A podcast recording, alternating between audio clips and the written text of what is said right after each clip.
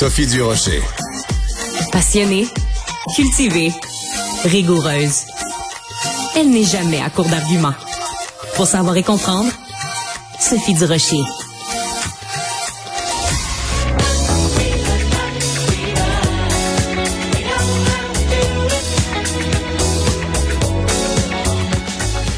Alors, vous avez reconnu, bien sûr, les Bee Gees et Saturday Night Fever. La musique, en tout cas, de Saturday Night Fever, ben, le costume blanc que portait John Travolta dans le film est à vendre. Ça coûte 200 000 dollars. Et euh, ben, ça me donnait envie, quand j'ai vu cette nouvelle-là passer, en fait, c'est une idée de ma collègue, Marianne Bessette, qui est journaliste à la recherche à l'émission. Ça nous a donné envie de parler à Michel Barrette parce que ben, il est animateur, euh, évidemment, amateur plutôt, voyons, coudon du rocher. J'ai de la difficulté avec mes mots aujourd'hui. Il est amateur de, de vieillerie, hein, de d'antiquité et de surtout de pièces, de morceaux qui ont appartenu à des célébrités. Michel, bonjour. Bonjour Sophie. Comment vas-tu, Michel? Je vais très bien, très très bien. Est-ce que c'est le genre euh, Est-ce que c'est le genre de truc Oui, excuse-moi. Est-ce que c'est le genre de truc qui t'intéresserait, toi, acheter le costume blanc de John Travolta qui portait dans Saturday Night Fever?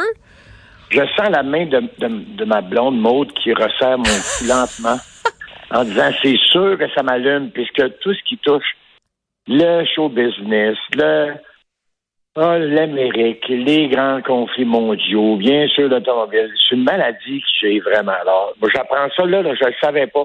Alors, je vais m'empêcher, je vais passer. Quand l'entrevue va se terminer, je vais regarder dehors, je vais penser à autre chose. Sinon, euh, ben, c'est sûr que je n'irai pas mettre des 100 000 US sur le costume de John Travolta. Mais si j'étais immensément riche, je ferais partie de la liste de ceux qui seraient en ligne pour tenter de l'acheter. Alors, on en a déjà parlé, toi et moi. Tu possédais, peut-être tu la possèdes encore, une Bob épine qui a appartenu à Marilyn Monroe. Euh... Ben, je t'arrête. Tu as choisi la pire affaire que j'ai pu acheter de ma vie. Ben là... mais j'ai des objets tellement merveilleux. Exemple, bientôt, il y aura le spectacle, là. Euh, euh, sur la vie de, de, de Whitney Houston. Oui. Euh, Bodyguard, ça commence demain soir, oui. Bodyguard, c'est comme, comme le film à l'époque avec Kevin Costner. Ben moi, j'ai une robe qui appartenait à, hein? oui, oui, à, Whitney Houston, une robe de spectacle. j'ai beaucoup de stocks beaucoup plus intéressants parce que la bob épine en question, je me suis fait avoir. Ah? C'est-à-dire que j'ai acheté à l'époque à l'encan euh, c'était une boîte de Bob Epine qui avait appartenu à celle qui était la coiffeuse de Marilyn Monroe. Alors moi, j'achète ça, je reçois une grosse boîte, j'ai payé euh, quand même un bon montant. Et là, j'ouvre la boîte, je fouille à travers des, papiers bulles, des dedans, et je ne trouve rien. J'appelle à New York à la maison d'encan, j'ai dit écoutez, j'ai reçu une boîte vide.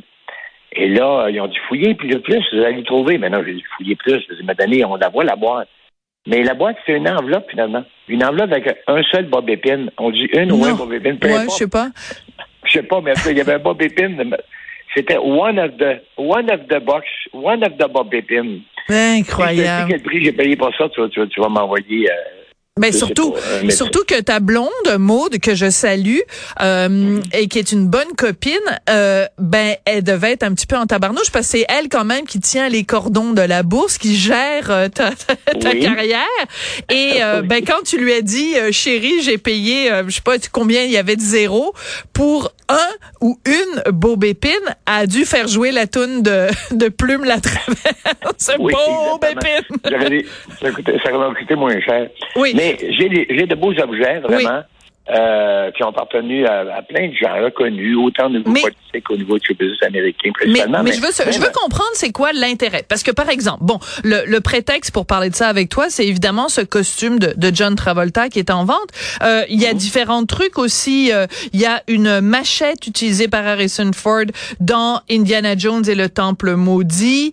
Euh, donc, euh, et il y a le, on peut même pour 80 000 dollars, le hoverboard qu'utilisait Michael J. Fox. Euh, dans Back to the Future 2. Euh, euh, c'est quoi l'intérêt? Toi, mettons, tu t'installes ben, devant ton... L'intérêt, on, tu as voyagé encore cette année à Paris avec ton chum, oui. tu es allé dans les musées. Lorsque, à partir du moment où on, met les pieds dans un musée, que ça soit pour regarder l'œuvre d'un peintre important ou que ça soit de regarder un artefact qui correspond à une de nos passions, dans ce cas-ci, exemple, euh, le cinéma américain, on se trouve à se rapprocher à quelque part euh, de l'œuvre, de parce que euh, parce que c'est une preuve, comment je dirais parfois c'est se rapprocher de son idole, comme dans mon cas James Dean. Tu sais, de posséder mm. des objets qui ont qui ont appartenu à James Dean, ça, me bouleverse encore à chaque fois que je les Ah oui? À ce point-là? Ah oui, les travaux scolaires. Ah oui, tu sais, quand tu as le, travail scolaire, que ce petit garçon-là qui écrit, tu sais, qui fait ses temps de verbe dans la maison euh, dans l'Indiana, à, à, Fairmont, après hmm. Le petit gars, il sait pas qu'il va devenir James Dean. Lorsque j'ai à la machine mon étude de cas, my case study, où James Dean, 16 ans, son professeur d'art dramatique lui demande Qui es-tu? Alors, il écrit, il écrit vraiment qui il est à 16 ans. Quels sont ses... Et il écrit une phrase tellement importante. Il n'écrit pas que sa mère est morte parce qu'elle avait 9 ans. Il écrit Ma mère est sortie de ma vie quand j'avais 9 ans et je ne sais toujours ah. pas pourquoi.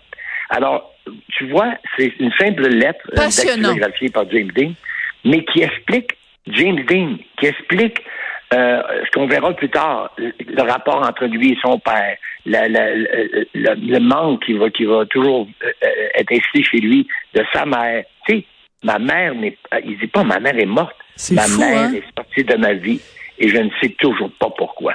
Qu'est-ce que tu possèdes de Jack Kerouac? Parce que bon, euh, les, les, les gens connaissent évidemment ta passion pour les automobiles, mais moi je connais aussi ta passion littéraire et tu es vraiment un mhm. exégète de Jack Kerouac. Donc qu'est-ce que tu possèdes qui a appartenu ou qui a été important pour euh, Jack Kerouac, l'auteur de On the Road?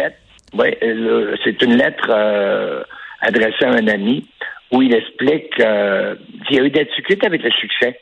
Ah, ouais. Il a eu le succès sur le tard, parce que lorsqu'il a écrit On the Road, exemple, il y en avait écrit d'autres avant, mais euh, d'abord, c'était refusé parce qu'il a écrit ça, on sait, sur un long ruban de 100 oui. long.